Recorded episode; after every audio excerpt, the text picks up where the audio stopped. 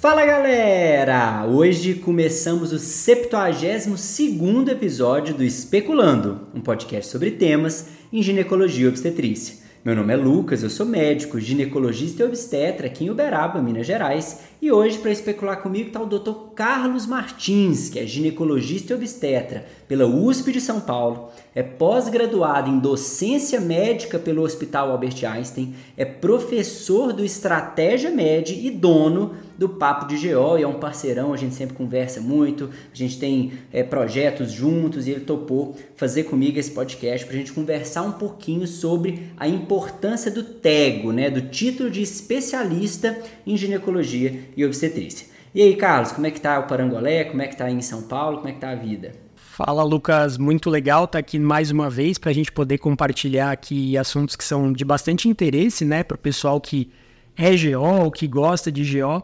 Então, por aqui tudo tranquilo, a gente sempre na luta, né? Perfeito, Carlos. Então, antes da gente falar do título e né, da parte prática do título, eu queria que você desse um panorama geral para a gente, me falando o seguinte: Quantos especialistas em ginecologia e obstetrícia se formam por ano? Quantos que a gente tem no Brasil? Porque, de certa forma, o título de especialista tem tudo a ver, né? Com a gente selecionar aí quem está mais apto, quem está menos apto. Então, os números absolutos eu acho que são interessantes para a gente falar. E eu sei que você adora esse negócio de número e tudo, eu também gosto muito. Então, eu queria que você desse esse panorama geral para nós, para a gente entender, né, o Brasil atualmente. Lucas, acho que essa sua pergunta é fundamental para a gente começar o nosso papo é, saiu no ano passado, né, um censo médico divulgado aí pela AMB. Eu acho que é um material muito interessante para quem quiser, é de livre acesso aí para procurar na internet.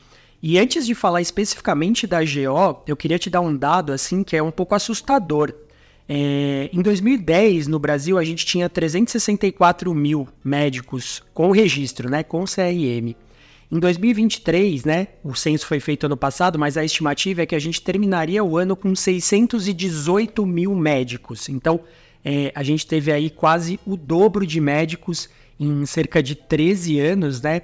E aí, se a gente quiser fazer uma comparação, a população brasileira ela cresceu de 169 milhões para 215 milhões. Não tem nenhum comparativo aí de falar, ah, então aumentou porque a gente aumentou a nossa população, né? Então, realmente a gente tem um número de médicos maior e, consequentemente, uma parte desses médicos vai buscar fazer uma especialização.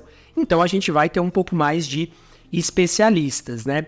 E aí você pode falar, ah, mas com a especialidade eu tô garantido. Pô, sou especialista ali, é, e essa já não é mais uma realidade, né? Antigamente se falava que um médico vai ter um padrão de vida aí ótimo só sendo médico. Hoje em dia, mesmo com a especialidade, talvez a gente não tenha né, é, essa possibilidade. Então, só para dar uma ideia, atualmente no Brasil, a gente tem exatamente, vou dar o um número certinho, 37.327 GOs, tá? É, e aí, se a gente for pegar o comparativo, é, para gente que vive né, no Sudeste, 50%, 50,5% desses GOs estão no Sudeste. Então, além da gente ter muito especialista, esses especialistas se concentram tanto na região Sudeste, né, principalmente Sul e Sudeste, e também nas capitais. Então, 53% de todos esses especialistas estão nas capitais. Então, a gente vê que a gente tem um mercado saturado, né? Então, não só de médicos, mas também de especialistas. E é interessante ver que nesse censo médico, a AMB mostrou que cerca de 65% dos médicos no Brasil tem pelo menos uma especialidade. Então é um engano a gente pensar que a maioria dos médicos é aquele médico generalista, né? Não, a maioria dos médicos tem uma especialização, pelo menos uma especialização, alguns têm até mais do que uma, né? Então o que a gente vê é que é um cenário que mesmo tendo a residência em GO, talvez para garantir uma renda que a gente espera e como era no passado, a gente vai precisar correr atrás de outras coisas aí também na nossa formação. Perfeito, Carlos. E que números absurdos, hein? Nossa, eu não imaginava essa, eu não imaginava esses números, eu não, eu não sabia que tinha tanto ginecologista no Brasil, não imaginava que mais da metade estava no Sudeste, eu nunca tinha parado para pensar sobre isso, assim. E, mas o que mais me pegou foi saber que esse número tão alto de especialistas. Eu era da turma que achava que a maioria dos médicos não fazia, porque, não sei, na internet você fica vendo aí muita gente fazendo bobagem, mas na prática, assim, a maioria dos médicos querem, né, fazer as coisas direitinho, especializar, estudar e tudo. Então isso vai aumentar ainda mais a importância do que nós vamos falar aqui, né, de você se especializar mais, você mostrar para o mundo, para os hospitais, para o convênio, sei lá onde você quer trabalhar, que você não é mais um nessa multidão. Né? Então daqui a pouco nós vamos dar uma palhinha nisso aqui. Eu queria te pedir então mais uma coisa que é uma parte muito importante da ginecologia obstetrícia, que é processo médico. Eu queria que você me falasse, então agora diante desse tanto de especialista, com certeza os processos né, tendem a crescer cada vez mais, porque é assim que o mundo funciona, como que os hospitais e como que os médicos eles se respaldam nessa questão de processo? Porque quando a gente estuda lá na faculdade, a gente aprende que o médico, enquanto médico, ele pode fazer o que ele bem entender dentro da medicina, né? Tem sempre a brincadeira, assim, você acabou de formar, você pode fazer uma neurocirurgia? Teoricamente você pode, mas na prática não é bem assim que funciona, né? Então vou te pedir essa parte assim mais prática, né? Como que funciona de verdade um processo médico? O que que nós médicos e os hospitais vão usar para nos respaldar diante de uma acusação? Que tipo de título, que tipo de, de especialidade que conta mais? Como é que funciona isso? Eu acho que aqui tem dois pontos que a gente tem que se preocupar, né? Pensando como indivíduo médico, né? Então, uma vez que você está exercendo uma especialidade, é importante que você, caso seja processado, né, caso haja alguma intercorrência, que você possa demonstrar que você é capaz de exercer aquela atividade seja pela própria residência médica, né? E vale lembrar que existem residências que não são reconhecidas pela Comissão Nacional de Residência Médica, então você não consegue o registro de especialista com essas residências, por mais louco que isso pareça, isso acontece no Brasil, né? Mas uma outra forma é se você tiver a titulação pela maior entidade da sua área dentro do país, isso quando você for avaliado por um juiz que desconhece completamente a medicina, isso vai ter um peso importante. Opa, esse cara ele é, é titulado pela Febrasgo, que é a maior associação, então ele é um, um, um cara que é capacitado para fazer aquilo que ele está se propondo. E acho que um outro ponto interessante que a gente tem que pensar é que quando acontece algum tipo de problema em geral, são processos na área civil, né? As pessoas vão atrás de danos morais, basicamente de indenizações.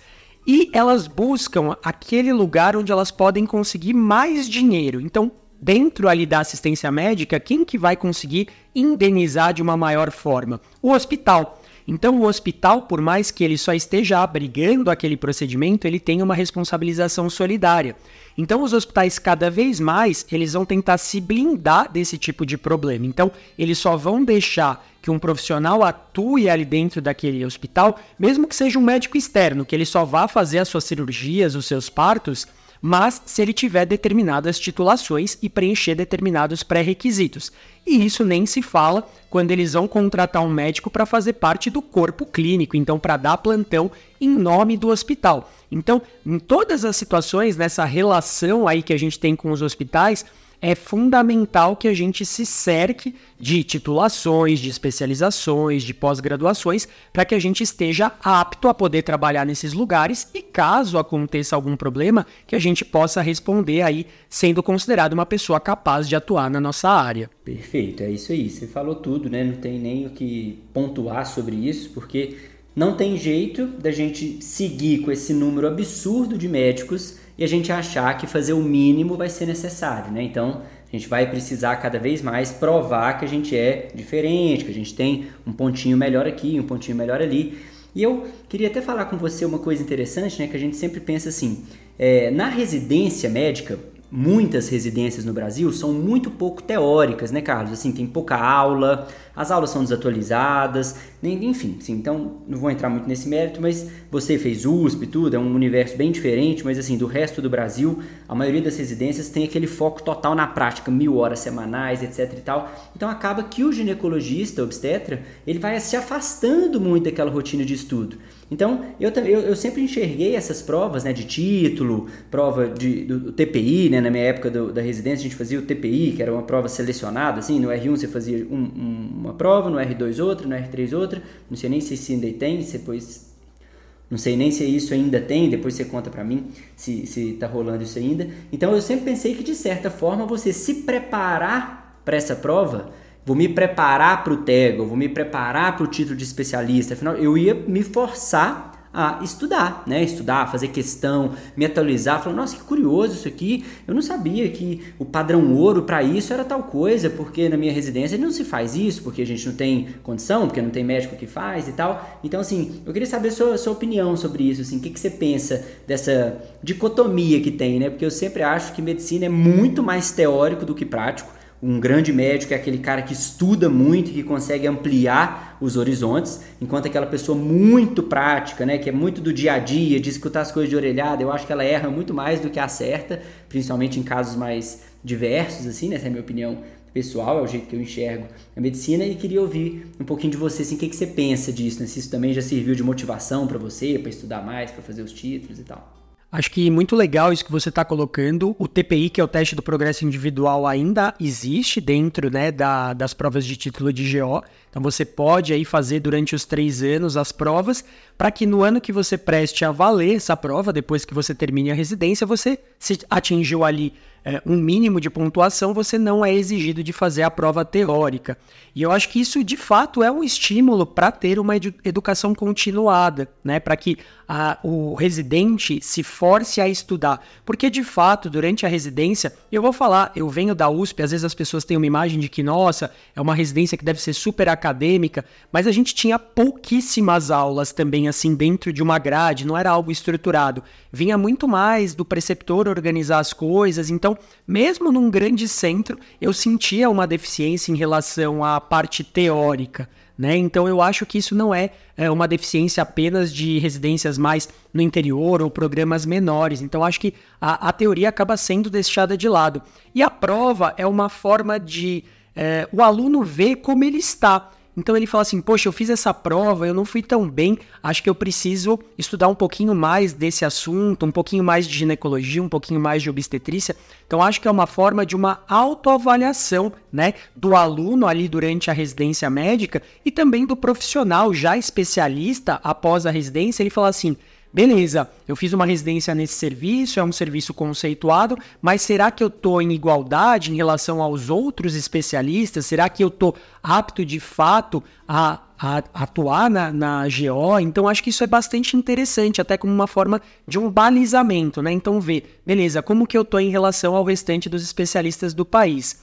E vale lembrar que a prova de título, né, quando você presta a valer, além da prova teórica que vai te avaliar do ponto de vista aí de conhecimentos dentro da área, você também tem uma prova prática. Que claro, prova prática é, não é aquele primor para avaliar como é aquela pessoa na sua atuação do dia a dia, mas também é uma forma de selecionar, né? Muitas vezes eu falo, tem muita gente boa que acaba não sendo aprovada por quê? Porque fazer prova é saber fazer prova muitas vezes muito mais do que o quão bom você é na sua atuação. Mas é claro que é uma forma de fazer uma seleção e uma forma de avaliar os egressos aí da ginecologia obstetrícia.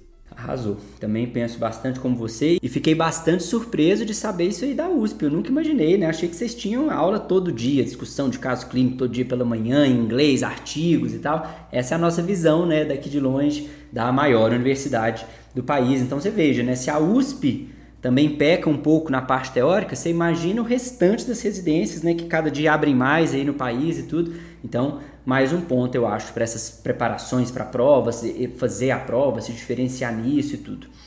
Um ponto que eu queria falar com você é o seguinte: eu vejo muito ginecologista falando assim, ah, para que, que eu vou fazer isso? Porque você faz o, o título e não serve para nada. Você realmente acha que não serve para nada? Ou o tego pode ser exigido para alguma coisa? Quando eu digo para nada, assim, uma coisa prática. A gente já está tendo uma mudança de cenário, assim, as pessoas exigindo o tego para você ser médico em tal lugar. Você já percebe uma mudança, assim, no Brasil, alguma coisa nesse sentido ou não? Eu percebo uma coisa que já parte da própria Febrasgo, né? A Febrasgo mudou de maneira importante a prova nos últimos anos, então desde 2017 existe uma prova prática e desde 2019, 2020, a prova vem mantendo um padrão bem estabelecido daquilo que é cobrado. Né? Então, a, a Febrasgo desenvolveu uma forma de falar assim: opa, o cara que forma numa residência, para que eu possa saber se ele realmente está apto, ele precisa saber isso. Então, qual eu acho que foi o intuito da Febrasgo com essa mudança? Foi, olha, daqui a algum tempo a gente vai ter tanto especialista que eu vou precisar dar um crivo para saber se esse cara realmente é bom ou não. Então eu acho que já existiu uma mudança de pensamento da própria instituição. E ainda é algo que não é tão exigido, né? Se você for ver aí hospitais para fazer R+, ainda não é uma exigência você ter o TEGO, mas você já começa a ver um processo aí de cada vez exigir mais. Eu já vi alguns concursos públicos da área médica em que não era obrigatório ter o TEGO, mas se você tivesse o TEGO, você na avaliação curricular ganhava mais pontos.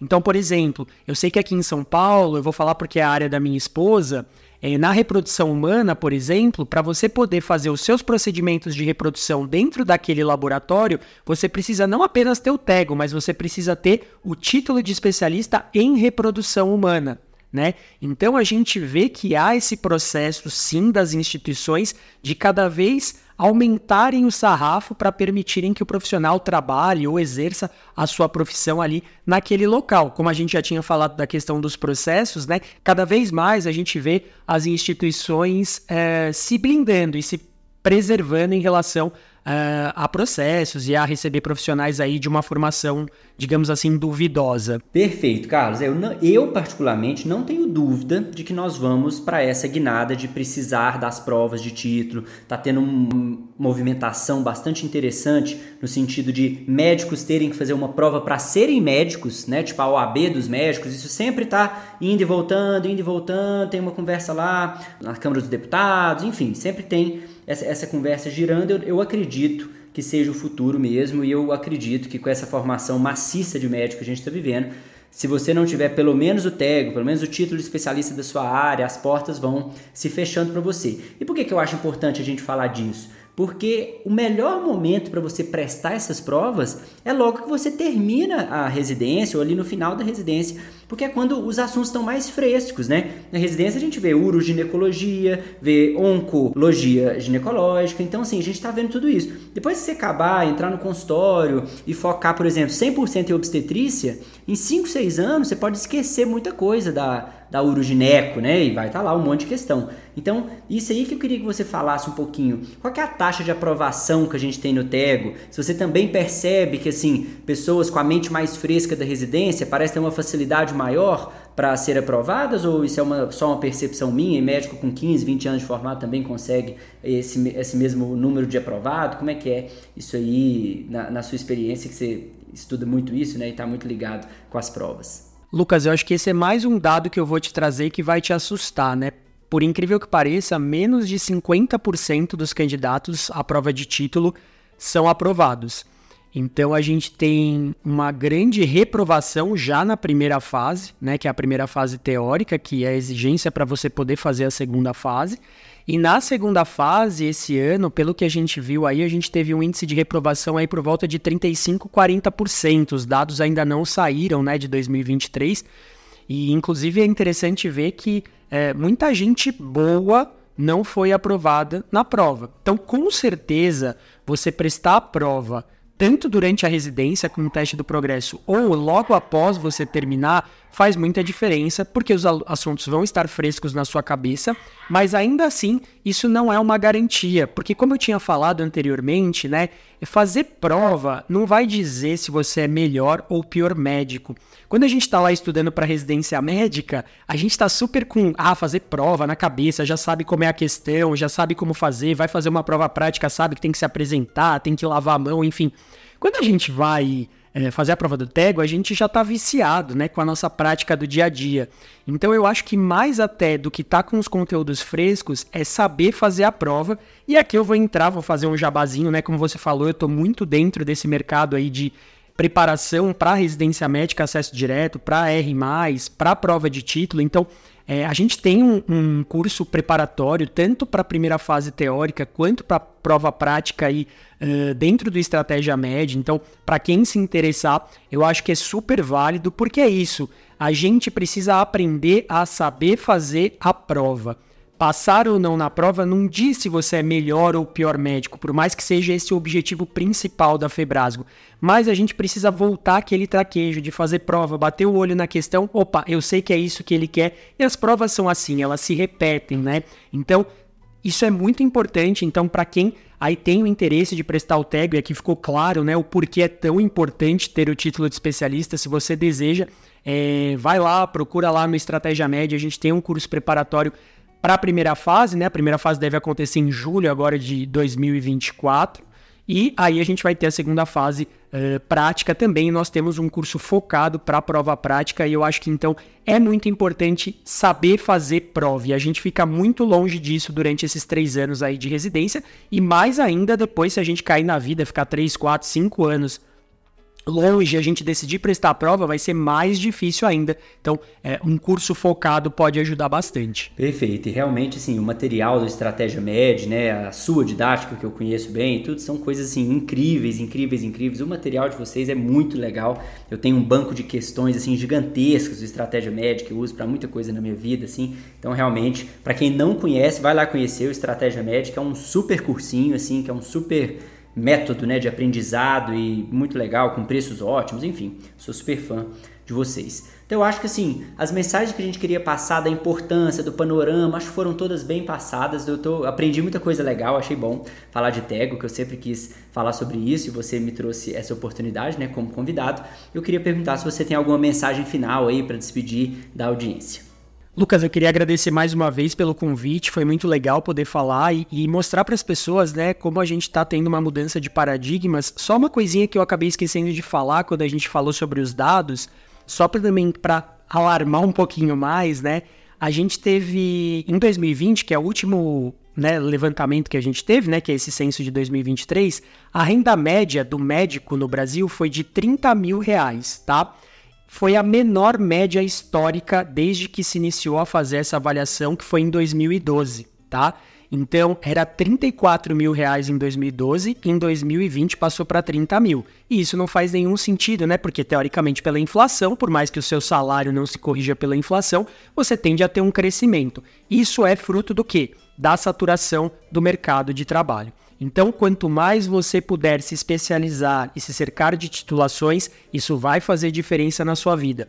E fora tudo isso que a gente já falou, né? Eu acho que a gente deveria se preocupar em ser reconhecido pela principal instituição de GO do país, que é a Febrasgo, né? Então, você ter a chancela da principal sociedade que rege aí a sua área no, no país também é algo que é importante e isso traz um peso aí para sua imagem, onde você for trabalhar, para os seus pacientes. Então, ter essa titulação também traz um peso importante por ter o reconhecimento da Febrasgo. Acho que era isso, acho que deu para falar bastante coisa e eu estou totalmente à disposição quando precisar. Muito obrigado, Carlos, pela sua participação. Espero que você volte mais vezes aqui no Especulando. Muito obrigado para quem nos escutou até aqui e para dúvidas, críticas ou sugestões no e-mail especulandopodcast.com gmail.com. E até a próxima.